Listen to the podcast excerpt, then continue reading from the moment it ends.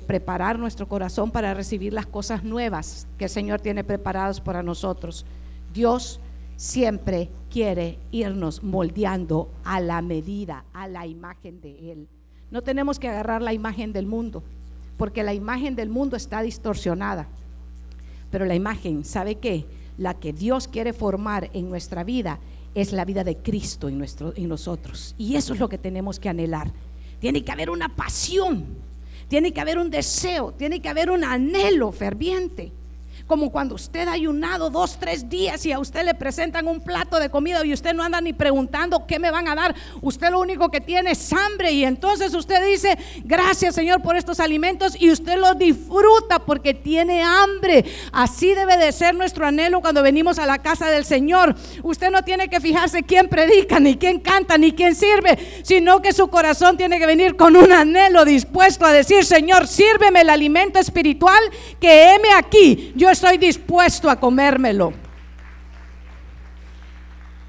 Debemos de orar para estar preparado nuestro corazón para una renovación, para un reinicio, para una preparación, para un anhelo, para un deseo de que todo lo que recibamos espiritualmente este año nos ayude a crecer y a madurar y avanzar y no quedarnos estancados. Porque el Señor quiere que nosotros vayamos de gloria en gloria, de poder en poder y de triunfo en triunfo que vayamos como la luz de la aurora que es perfecto, que va en aumento. No son los años solamente para aumentar en cantidades de años, porque la vejez no necesariamente significa sabiduría. Y qué hermoso que, entre más viejos nos vayamos haciendo fuéramos más, más sabios, pero no es así. Lo que Dios quiere es que haya madurez, que haya sabiduría, pero para eso tenemos que pedírsela al Señor. Y Él la da abundantemente y sin reproche. Yo quiero que usted venga conmigo a las escrituras. Vamos a, partir juntos. Este es un buen viaje, este es un buen día para salir de viaje. ¿Quién quiere salir de viaje? Sabe que muchos tienen eso en sus resoluciones de inicio de año. Yo quiero salir de viajes. Y muchos ya están pensando cuál es la isla paradisiaca donde usted quiere ir, ¿verdad? A pasar las vacaciones. No sé, a algunos les gusta mucho la playa. Son como muy fanáticos de la playa. A mí no me gusta muchito la playa, pero respeto a los que les gusta la playa, ¿verdad? Porque eso de llenarse de arena nunca me ha gustado, ¿verdad? Pero gloria a Dios para los que les gusta venir tostados y llenos de arena, gloria al Señor, ¿verdad? Pero yo lo estoy invitando a usted, no yo, sino que el Señor lo está invitando a usted de que viajemos juntos a través de la escritura en un viaje espiritual que al final de estos 45, 60 minutos que vamos a ir, sabe, nosotros podamos llevar un corazón lleno de la palabra de Dios con una pasión de poner en práctica lo que el Señor nos está enseñando para crecer, para madurar. Porque si buscamos primeramente el reino de Dios y su justicia, todos sus anhelos, todas las demás cosas van a venir por añadidura. Usted no la va a tener que seguir. Las bendiciones lo van a seguir a usted. Yo amo recibir las bendiciones del Señor, pero amo primero aplicarme a la palabra del Señor. Porque si yo aprendo a deleitarme en Jehová, Él concede las peticiones de mi corazón.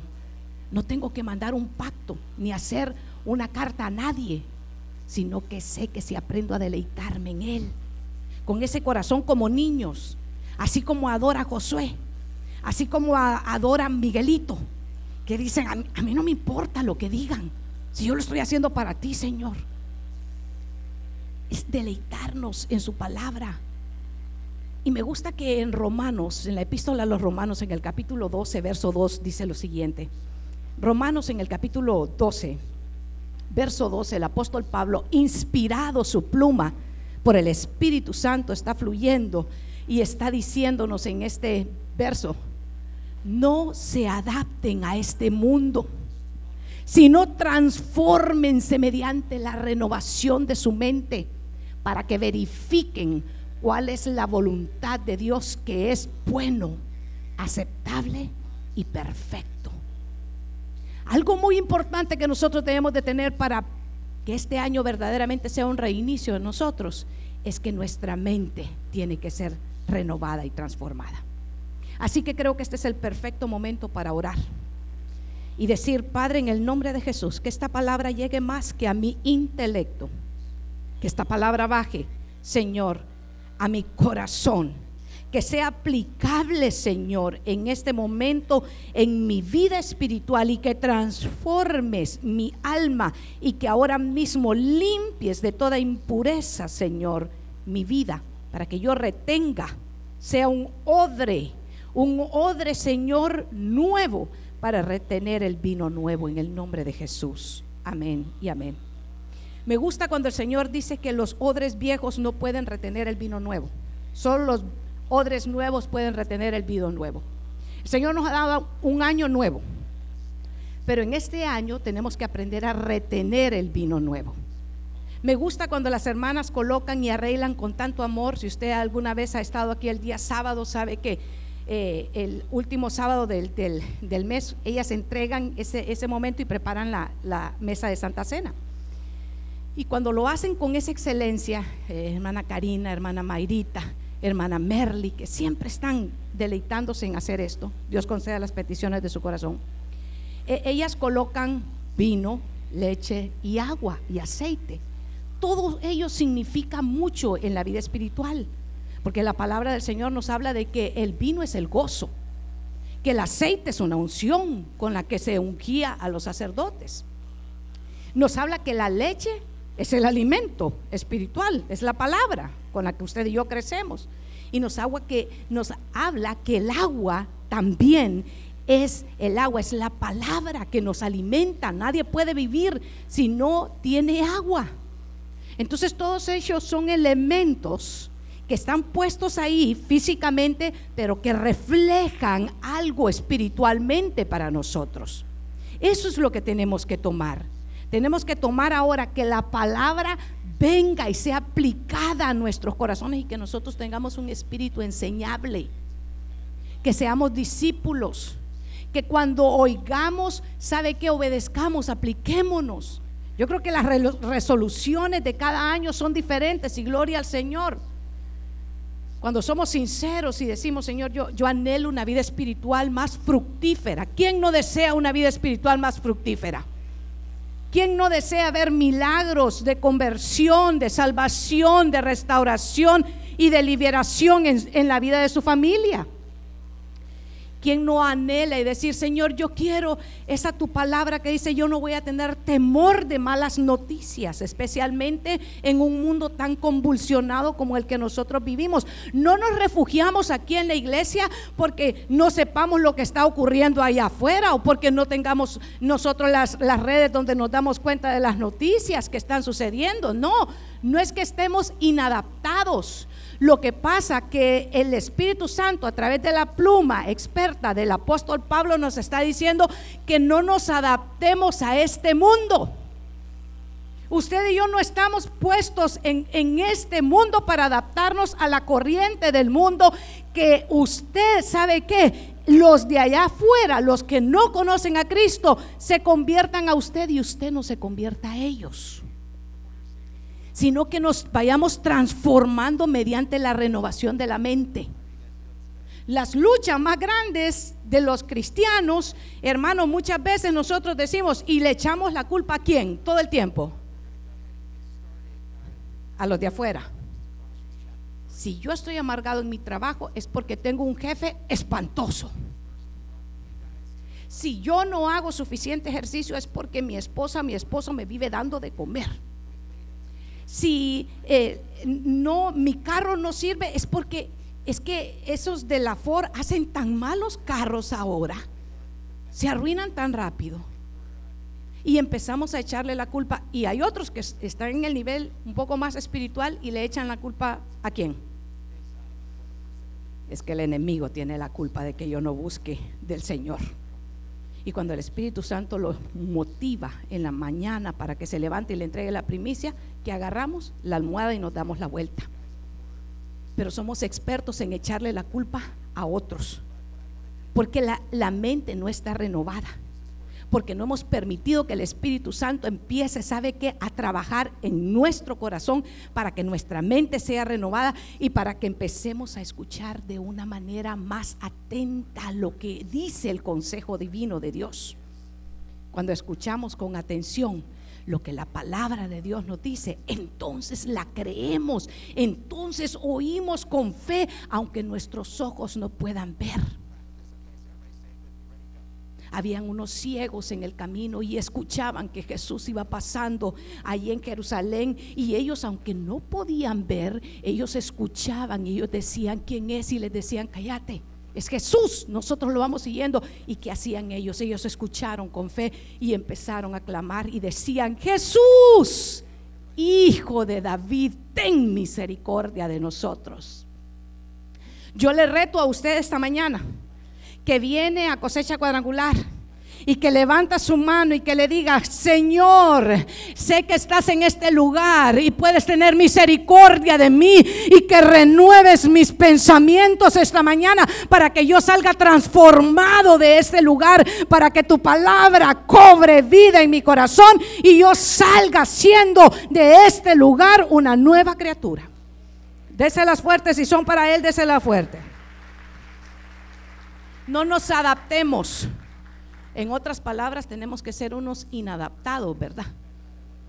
Esa palabra está como medio curiosa. Porque cuando pensamos en un inadaptado, siempre decimos es aquel que no se llega a la escuela todo el tiempo tarde, que es aquel que cuando le dicen dónde está tu tarea, le dice a la profesora, se lo comió el perro. todos, los, todos los profesores ya sabemos la misma excusa. El perro come tareas, ha de ser bien inteligente el perro, dice uno, ¿verdad? Porque se, come la clase de química, se come la clase de, todas las clases, ¿verdad? Para los pastores que somos bivocacionales es, es hermoso escuchar esas, esas historias en las escuelas. No nos adaptemos, tenemos que ser transformados. Diga, yo tengo que ser transformado. Yo, yo, la palabra es la que me transforma a mí. No esperemos que el mundo sea transformado. El mundo va a ser transformado cuando nosotros seamos transformados por la palabra de Dios.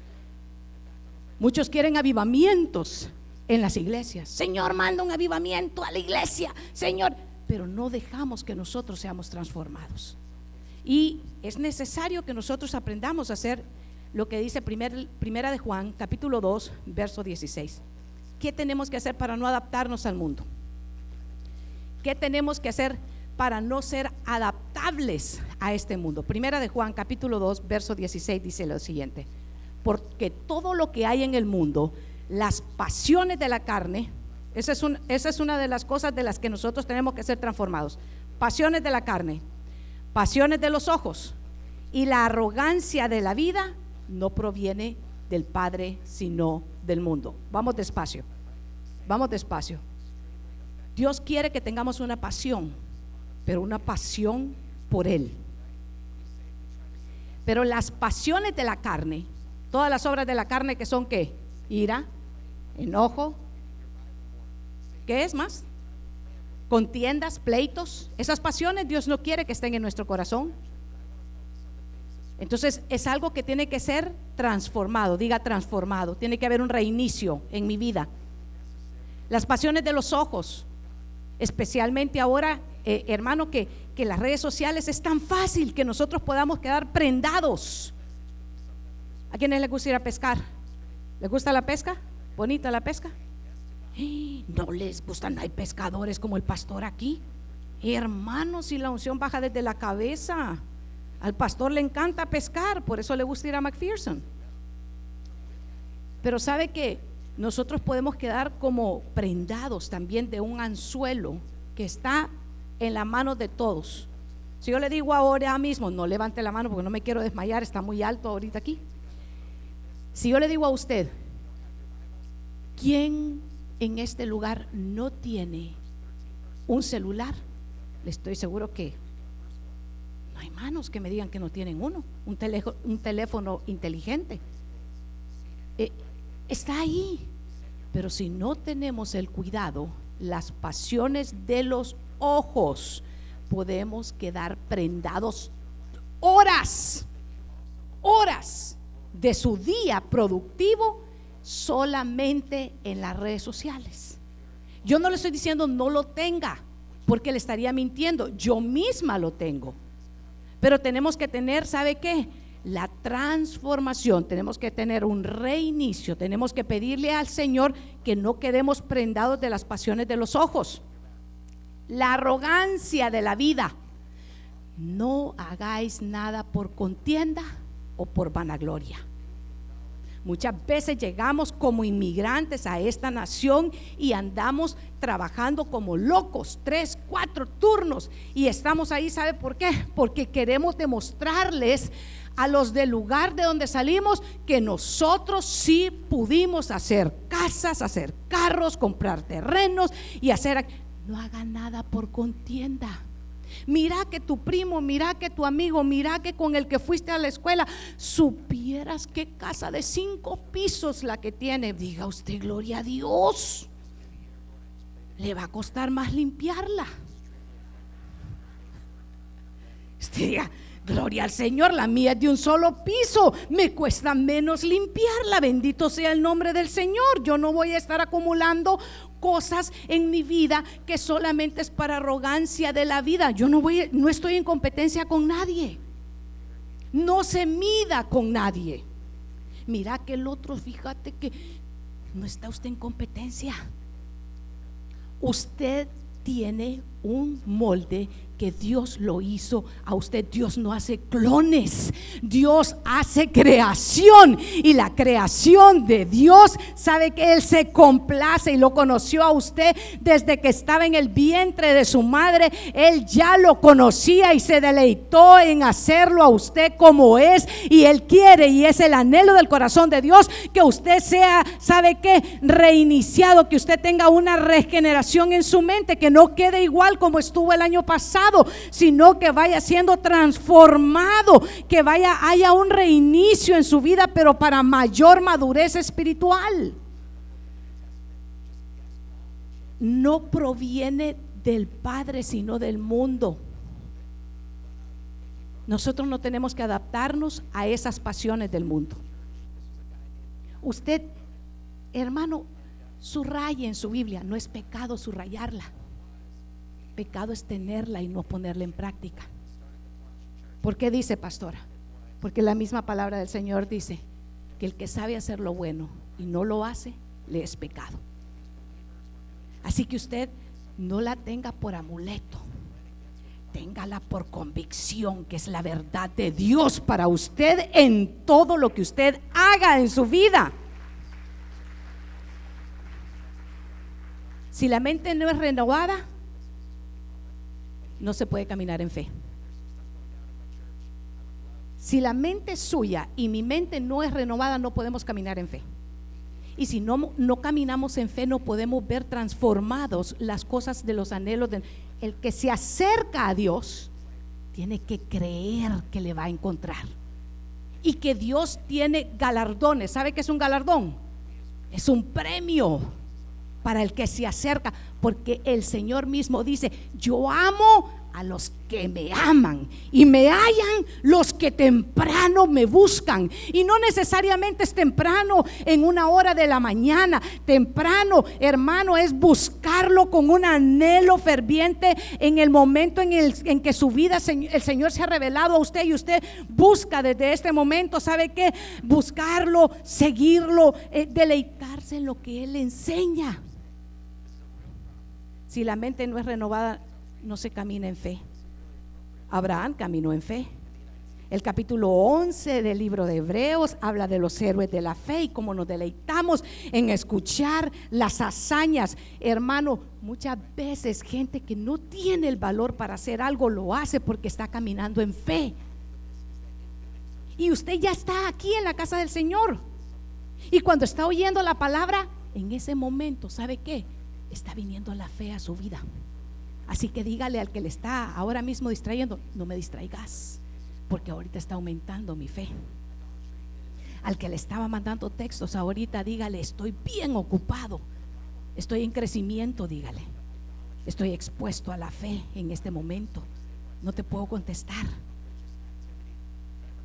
Porque Primera de Juan capítulo 5, 4 dice, porque todo lo que ha nacido de Dios vence al mundo. Primera de Juan, capítulo 5, verso 4. Subrayelo y lléveselo. Porque todo el que ha nacido de Dios vence al mundo. esta es la victoria que vence al mundo, nuestra fe. Por eso es que la fe es más valiosa que el oro. Por eso es que cuando usted viene a la casa del Señor, usted viene a agarrar lo más precioso que puede haber, que es la fe. Porque usted va a una tienda y puede ir a comprar algo que hoy le sirve y que mañana se pierde. Pero la fe que es más preciosa que el oro, cuando ahora se le está predicando la palabra de Dios, usted tiene que agarrarla porque con esa fe usted vence al mundo. Con esa fe usted vence los deseos de la carne. Con esa fe usted vence a sus gigantes. Con esa fe usted vence a sus temores. Usted vence su ansiedad. Usted vence su depresión. Usted vence cualquier adversidad que venga delante de usted con fe. Usted le dan un, diagnóstico, una noticia, usted vence, usted vence, usted empieza a clamarle al Señor. Por eso es que usted tiene que atesorar la palabra. Por eso es que cuando le dicen, fíjate que tal y tal cosa, usted dígale, pero no, la palabra del Señor. ¿Qué es lo, cuál es el tesoro que tengo en este momento para, para pelear en fe por esta situación que me están hablando?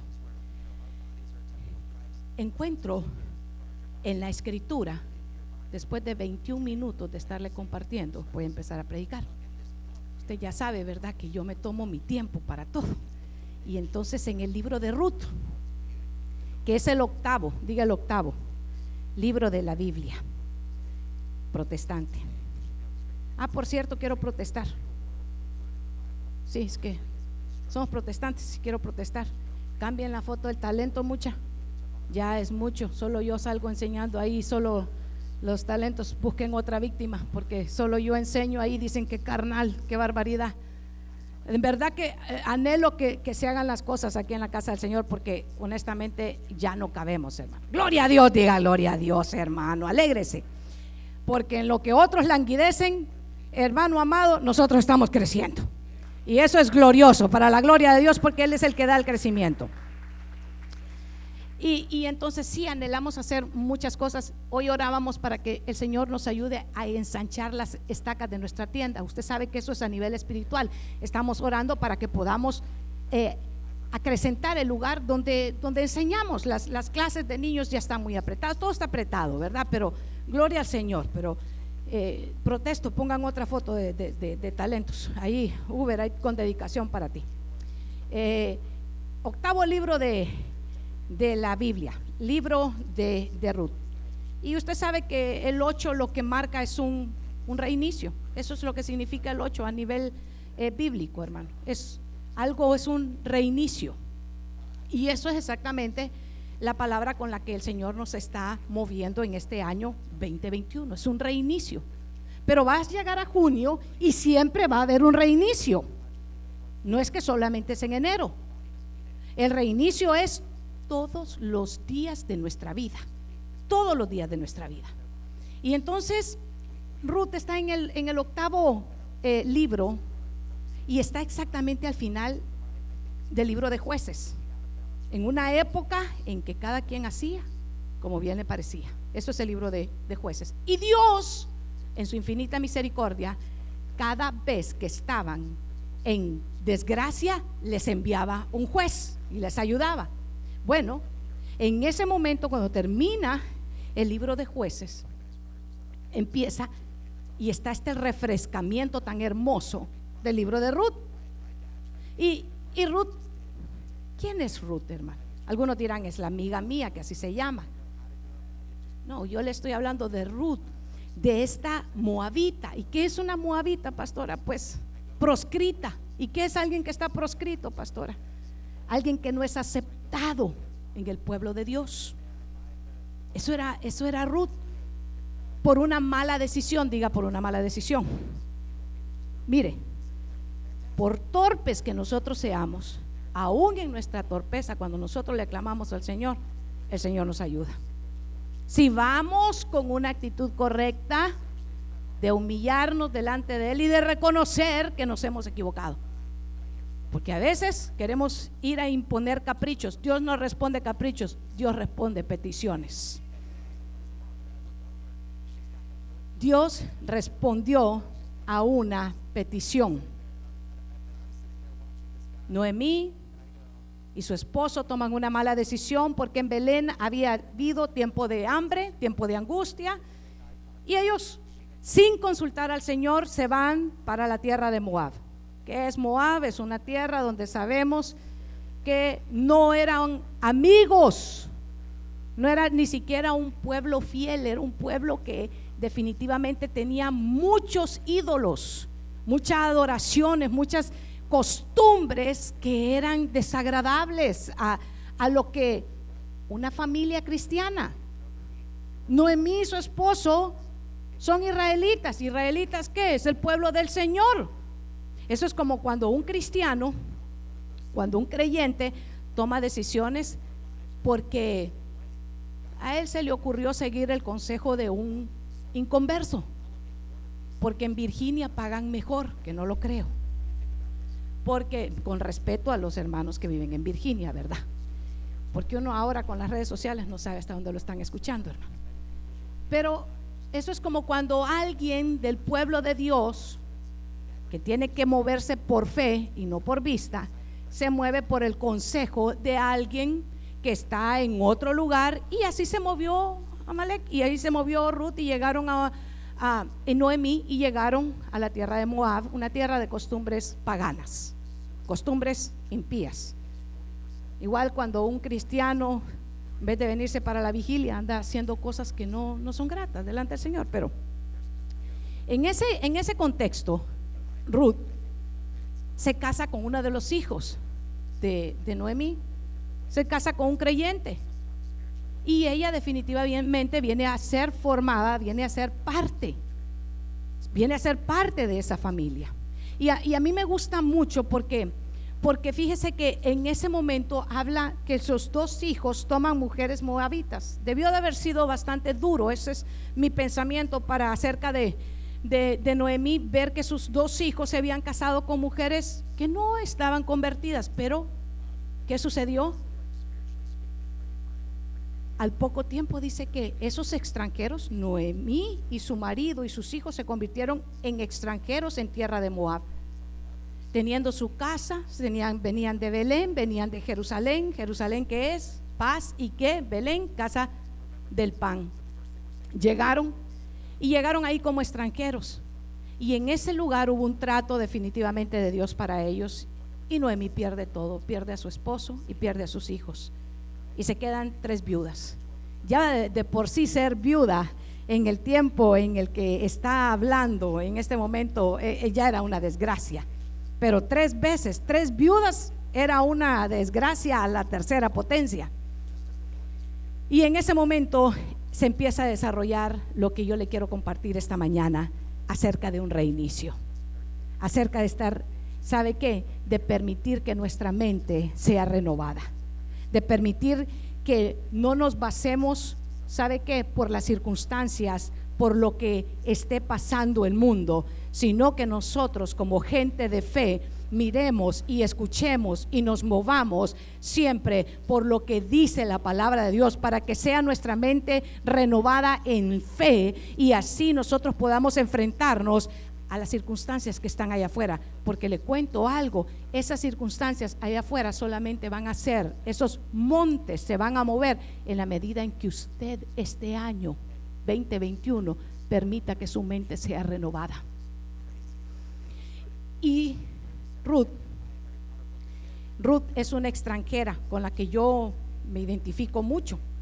Me identifico en el sentido, eh, hermano amado, que nosotros aquí Tal vez seamos la primera o segunda generación en esta nación o la tercera generación en, el caso de algunos de los jóvenes a los que me toca pastorear. Ellos ya son tercera y cuarta generación y gloria al Señor. Qué bueno.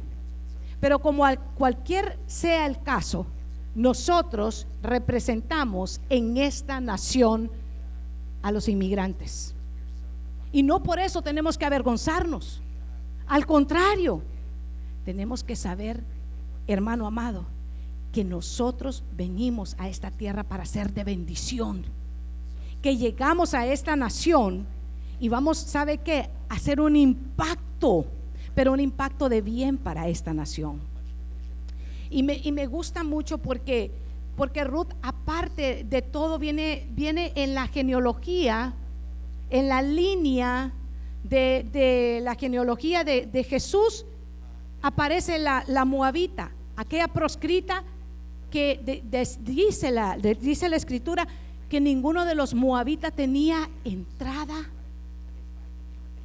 al pacto y a las promesas del pueblo de Dios, porque eran moabitas y ellos nacieron de un incesto. ¿Y qué es un incesto? Esa fue la situación que, que se vivió con Lot y con sus hijas. Y a causa de ese incesto nace Moab. Y eso desagradó al Señor. Una, una, relación incestuosa da el principio de Moab y de ahí, de esa genealogía, viene, viene Ruth. Y lo que a mí me identifica mucho, hermano amado, que usted y yo estábamos, ¿sabe qué? Fuera del pacto y de las promesas porque somos gentiles. Pero Dios en su infinita misericordia nos restauró, nos lavó y nos aceptó y nos injertó en el olivo que es el natural, a pesar de que nosotros somos el olivo silvestre. Y vino y, me, gusta porque cuando llegamos al primer eh, capítulo de, Ruth, busque conmigo el primer capítulo eh, de Ruth y el verso 16. Es una conversación entre nuera y suegra. Benditos sean los que se llevan muy bien entre las nueras y las suegras. Respondió Ruth, no me ruegues que te deje y que me aparte de ti, porque donde quiera que tú fueres, iré yo, y donde quiera que vivieres, viviré yo. Tu pueblo será mi pueblo, y tu Dios será mi Dios. Verso 17. Donde tú morieres, moriré yo, y ahí seré sepultada. Así me haga Jehová, y aún me añada que solo la muerte hará separación entre las dos. Pare ahí un momento.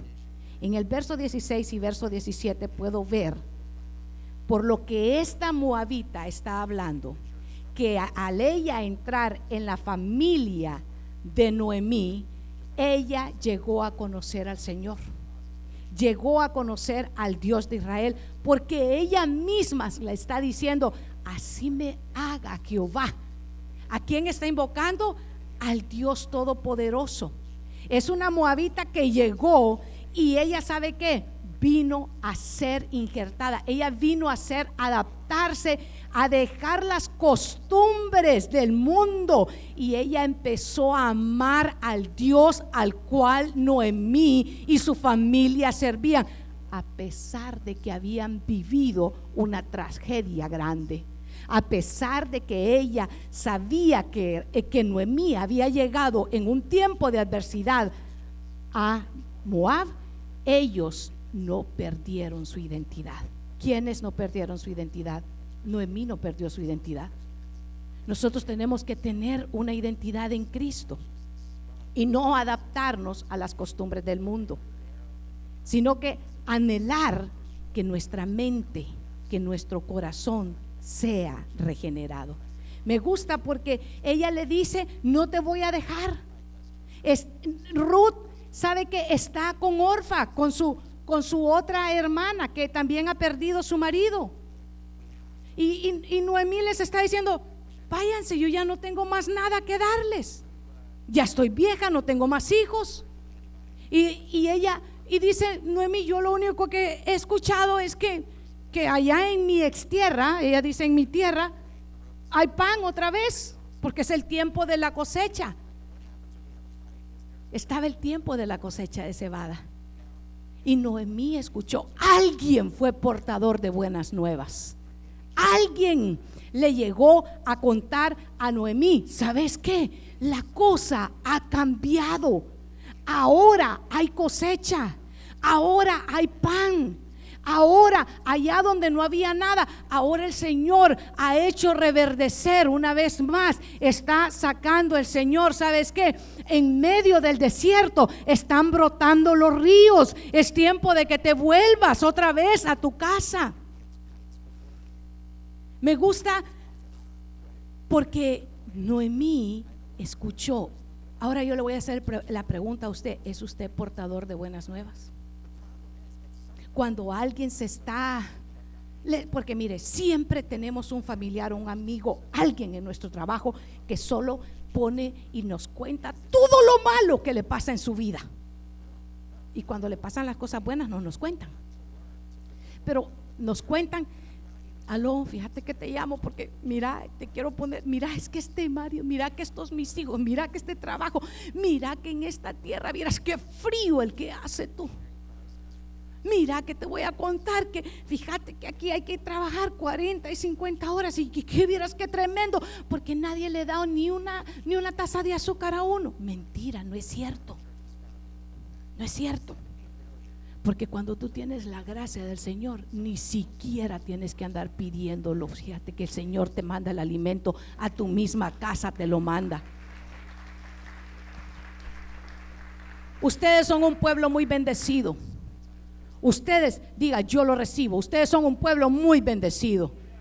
Ustedes tienen bendición en la arteza de amasar, ustedes tienen la bendición en el aceite de su casa, ustedes tienen bendición en el agua de su casa, ustedes tienen bendición hasta que sobreabunda. El Señor ha hecho resplandecer el rostro en ustedes y ustedes tienen abundancia de pan y yo lo puedo ver y lo puedo experimentar que Dios sabe que ha derramado bendición sobre ustedes hasta que sobreabunda en ustedes. Yo lo puedo ver porque ustedes son un pueblo generoso. Ustedes muchas veces llenan mi casa de alimento. Ustedes ni cuenta se dan y yo vuelto a ver, ¿y quién trajo esto? El hermano tal. ¿Y quién trajo esto? El hermano tal. ¿Y quién trajo esto? El hermano tal.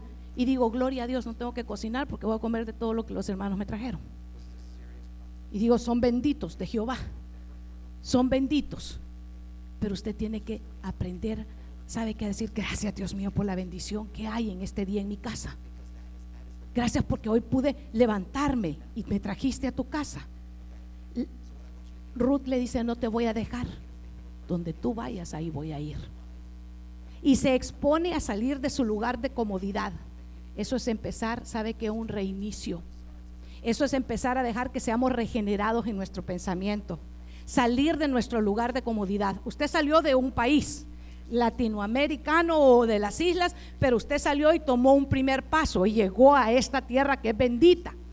Pero ahora necesitamos movernos más en fe y necesitamos caminar ahora más en fe. Y ya salimos de un lugar geográfico, gloria a Dios, pero ahora tenemos que salir de nuestra comodidad y salir de las costumbres que teníamos y empezar a dejarnos transformar espiritualmente por Dios y empezar a dejar que sea la palabra del Señor la que sabe que regenere nuestros pensamientos de no puedo.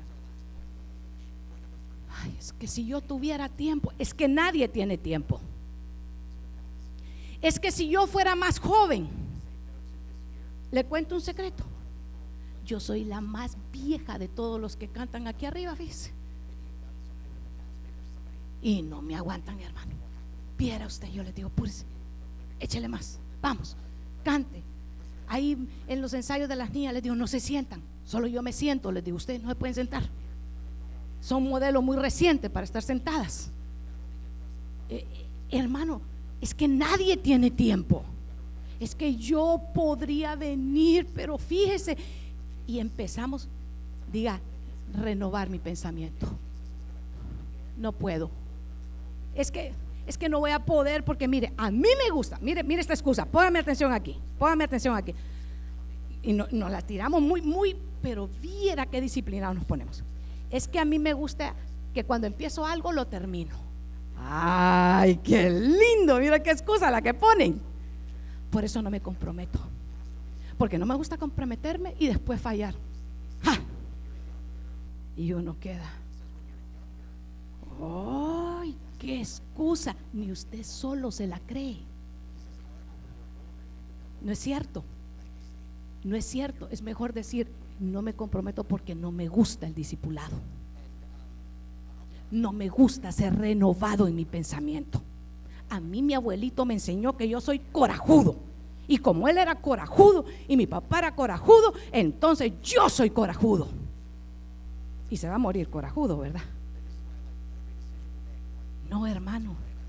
No se deje usted moldear por las costumbres de este mundo.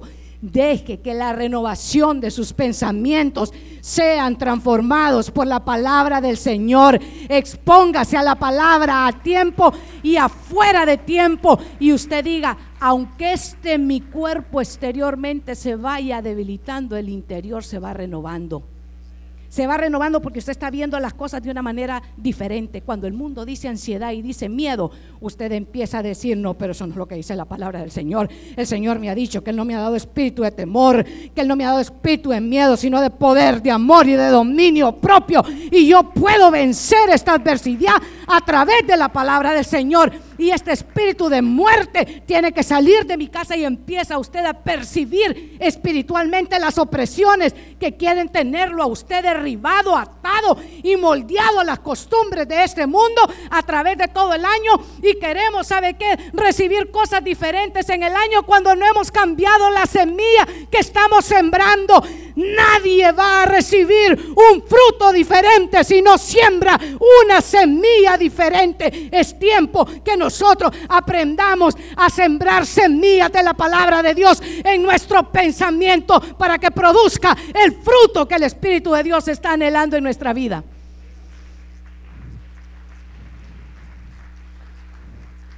Derrota. Es que no puedo porque, ¿qué tal que que si me meto a esto no lo voy a terminar. Pues pídale al Señor, dame dominio propio, Señor, para que cuando empiezo algo lo pueda terminar, pero lo pueda terminar en la voluntad tuya. No es la voluntad de Dios que usted no se exponga a la transformación de su pensamiento cada semana. Cada semana. Yo sé que a esta hora muchos volteamos a ver el reloj y decimos, ya casi va a terminar casi resisto. Estoy a punto de salir de esto. Pero yo le quiero decir, ¿sabe qué?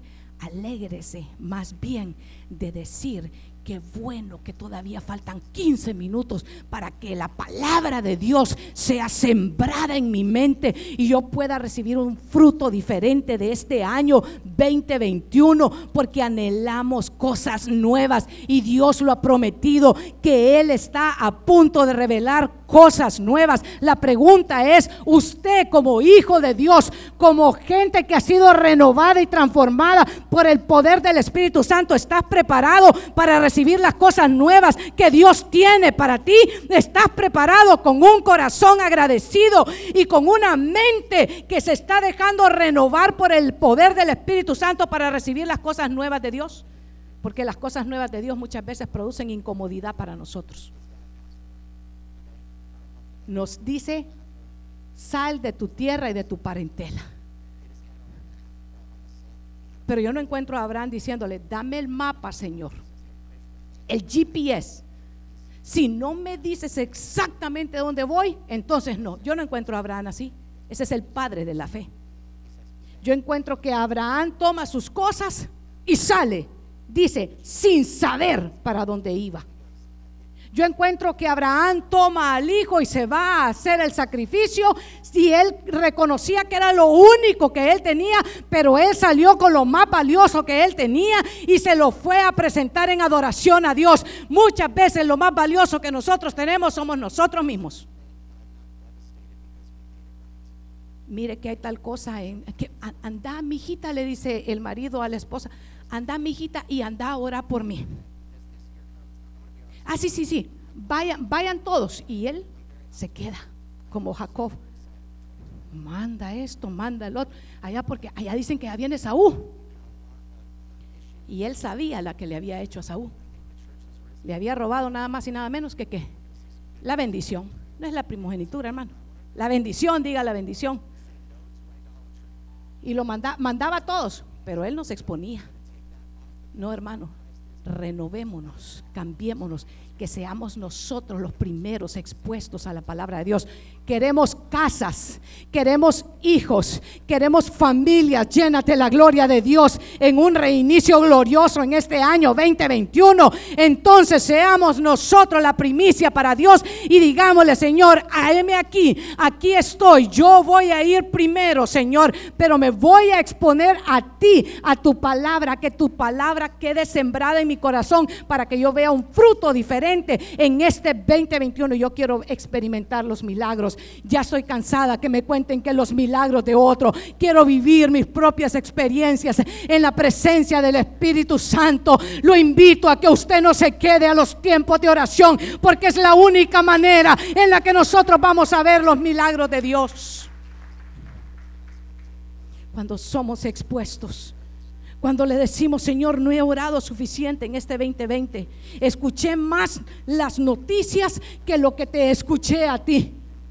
Y yo necesito ser un reinicio como el de Ruth que dice, donde tú vayas, ahí voy a ir yo. Donde tú mueras, ahí voy a morir yo. Así me haga Jehová. Ella sabe que está hablando con una mujer de Dios. Usted reconoce cuando está en el lugar que está hablando con alguien que conoce a Dios. Busque buenas influencias. Enamórese de las buenas influencias.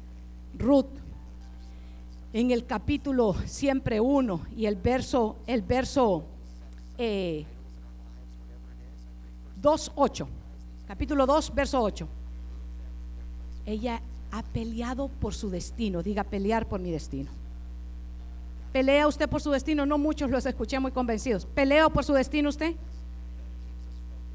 Sale de su comodidad el día viernes o el día domingo o el día de casa de refugio, sale de su comodidad usted y va a pelear por su destino. La única manera que su destino va a ser transformado es a través de la palabra de Dios. No es el horóscopo, no son las estrellas, no son los amuletos, ni los baños de agua que se hagan, ni los colores que a escondidas escogen para ponerse del 31 al 1 de enero. Es que si supieras, esa vieras cómo le lee el café a uno. Mentiras del diablo.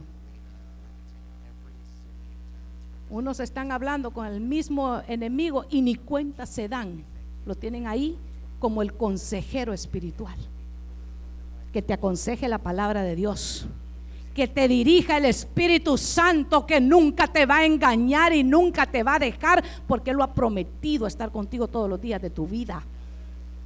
Es un buen año para hacer un reinicio. ¿Y sabe qué? Desechar todas esas cosas que has llevado, herencias generacionales.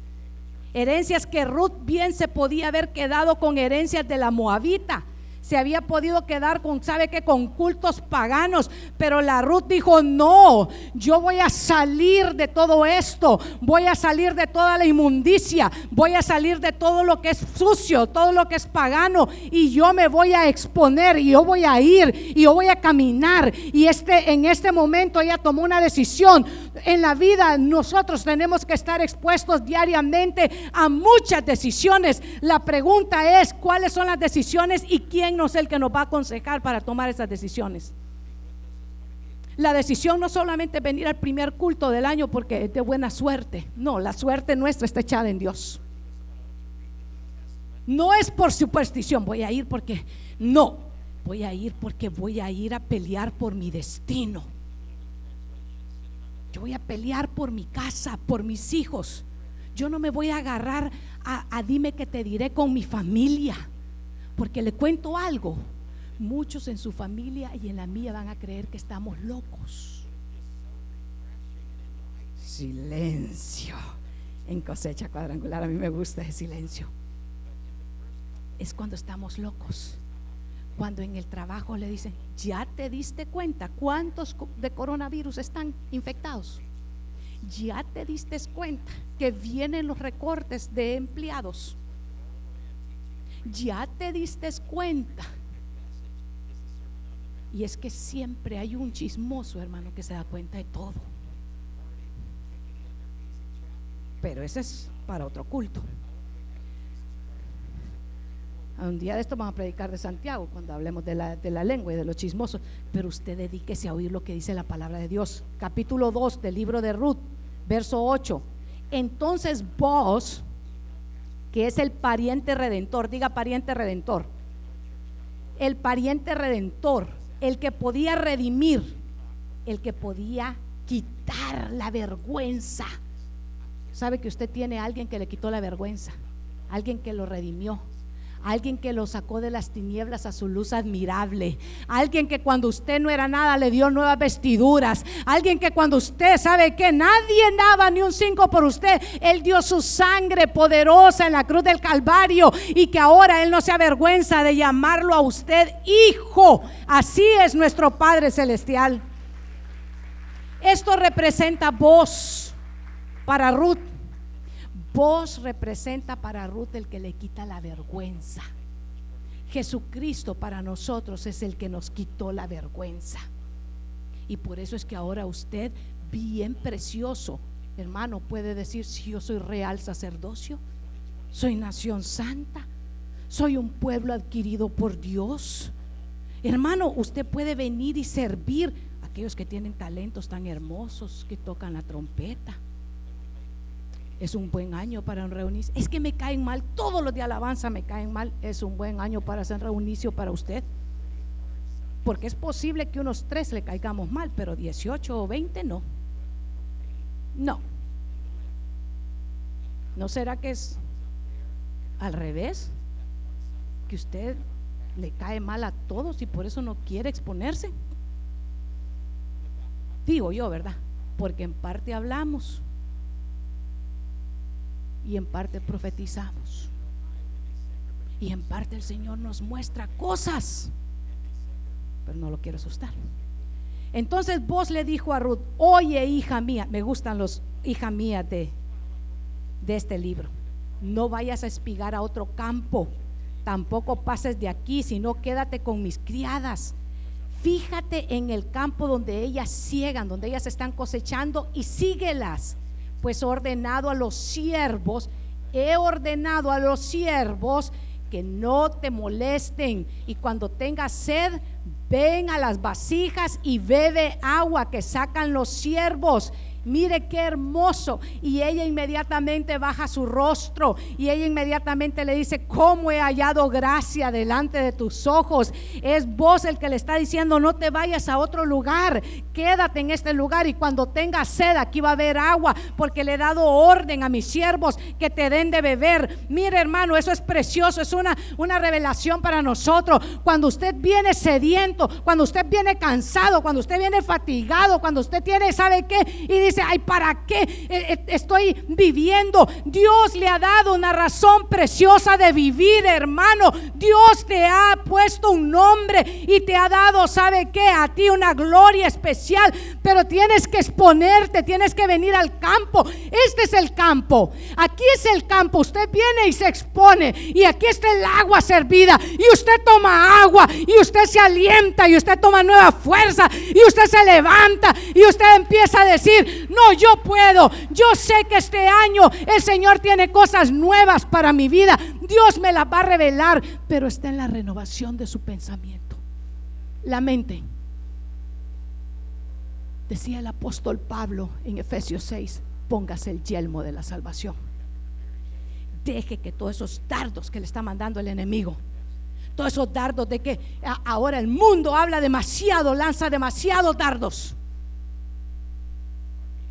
le mandan noticias a uno, fíjate que tal cosa, hermano, tardos de fuego del enemigo.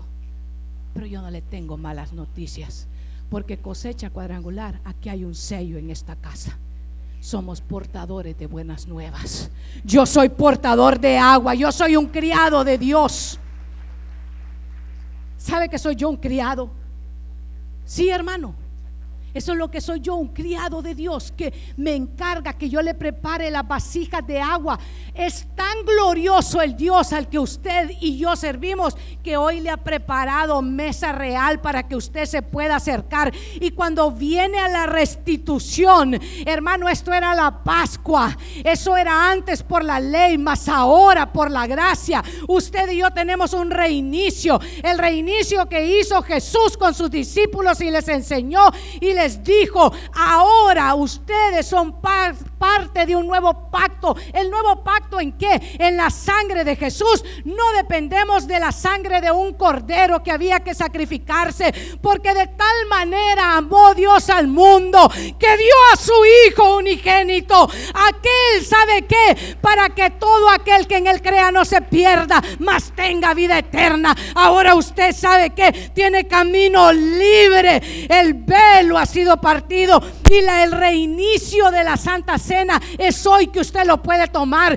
Cuando usted toma el reinicio de la Santa Cena, convertida la Pascua en la cena del Señor, usted está tomando nuevas fuerzas, usted está tomando la revelación de la palabra del Señor, usted está tomando la promesa que el Señor sabe que sí, Él murió, pero Él resucitó y Él ahora está sentado a la diestra del Padre preparando un lugar y una morada para usted. Hoy el Señor le ha dicho a sus criados, ¿quiénes somos sus criados sino sus servidores? Preparen la mesa, preparen la mesa, preparen la mesa, porque mis hijos no van a tener hambre, no van a tener sed, porque hoy es el tiempo de que usted y yo, nuestra mente, sea renovada y regenerada. Y si le dicen aleluya, gloria a Dios, soy un aleluya. Y si le dicen un protestante, gloria a Dios, soy un protestante. Y si le dicen, sos un evangélico, dígale gloria a Dios, porque el evangelio de Dios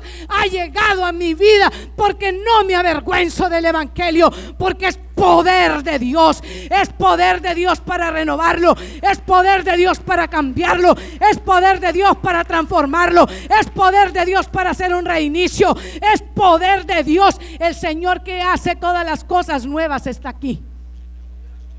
Camina en medio de nosotros. El gran yo soy está aquí. El que te revela, el que te da el poder, el que te da el poder para soportar en medio de todas las adversidades. El que ha dicho, en el mundo tendrán aflicciones. Sí, pero confiad. Pero confiad. Pero confiad porque yo he vencido al mundo. Así que la próxima vez que tengas un problema en tu familia, la próxima vez que seguramente tengas un problema en tu trabajo, la próxima vez que seguramente alguien te diga, no, no es así como tú dices, la próxima vez que te enfrentes a un juez de migración, la próxima vez que te enfrentes a los gigantes que te dicen, no vas a poder, si te metes, no vas a terminar. Confíe que usted no lo hace en sus propias fuerzas. Coma en un solo campo. Espigue en un solo campo. ¿Sabe qué es eso? Deje de andarse metiendo de todo tipo de doctrina. Deje de andar en un día en un lugar y en otro día en otro. Afírmese. Establezcase. Créale a Dios. Crezca donde Dios lo ha puesto. Créale a la palabra de Dios. No se deje ir por emociones. No tome otro libro para su vida espiritual que no sea esto. No busque motivadores espirituales. Busque criados de Dios. Busque criados que le vengan a abastecer de la agua que el Señor dice que usted tiene que beber. Muchos han olvidado eso. Muchos han olvidado el bautismo. Muchos han olvidado el discipulado. ¿Y sabe de qué se encargan? De relaciones. Sí, sí, sí, yo soy el más... Sí, sí, sí. No, hermano, esto no se trata de, de relaciones. Esto no se trata de que yo sea el más amado. Se trata de que Él sea el más amado. Porque la única estrella de la iglesia se llama Cristo Jesús. Él es el que debe de ser exaltado. Él, Él los criados no estamos puestos para que usted se enamore de nosotros. Los criados estamos puestos para que usted nos respete, pero nada más. Yo como criado del Señor no puedo robarme la gloria de Dios. Si a usted le encanta la predicación, le encanta porque Cristo es el que dirige la predicación. Si usted siente algo ahora mismo en su corazón que Dios se lo está revelando y le está diciendo, ahora te he hablado, porque muchos vinieron diciéndole, Señor, yo necesito que me hables, yo quiero contestarle de parte de Dios lo que usted le pide al Señor en privado. Dios se lo responde en público esta mañana y Dios le está diciendo, vas a ser transformado en la medida que permitas que mi palabra sea aquella que dirija tu vida todos los días de tu vida. No vives por suerte. No vives por suerte. Vives por fe. No vivas de glorias pasadas. ¿Qué es vivir de glorias pasadas, pastora? Ruth se podía haber quedado viviendo de glorias pasadas supieran, yo en Moab, yo en Moab levantaba polvo. Ustedes no saben quién era yo en Moab. Y, y, yo no puedo estar viviendo del testimonio de 1980, ni del 90, ni del 31 de diciembre del 2020 yo tengo que vivir el testimonio que Dios tiene para iniciar y reiniciar mi vida este día. Hoy, hoy Dios quiere hacer algo nuevo en tu vida. Por último, le quiero decir, no vino a un lugar donde se predica tradicionalmente. Míreme a los ojos. Aquí no se predica tradicionalmente.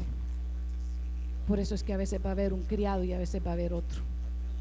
A veces un criado y a veces va a haber una criada.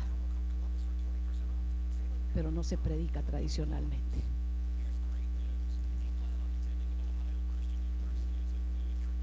Porque al final de cuentas, el que nos manda es al que usted viene a celebrar, es el Rey de Reyes y Señor de Señores. Póngase de pie esta mañana y le invito a que tome el reinicio.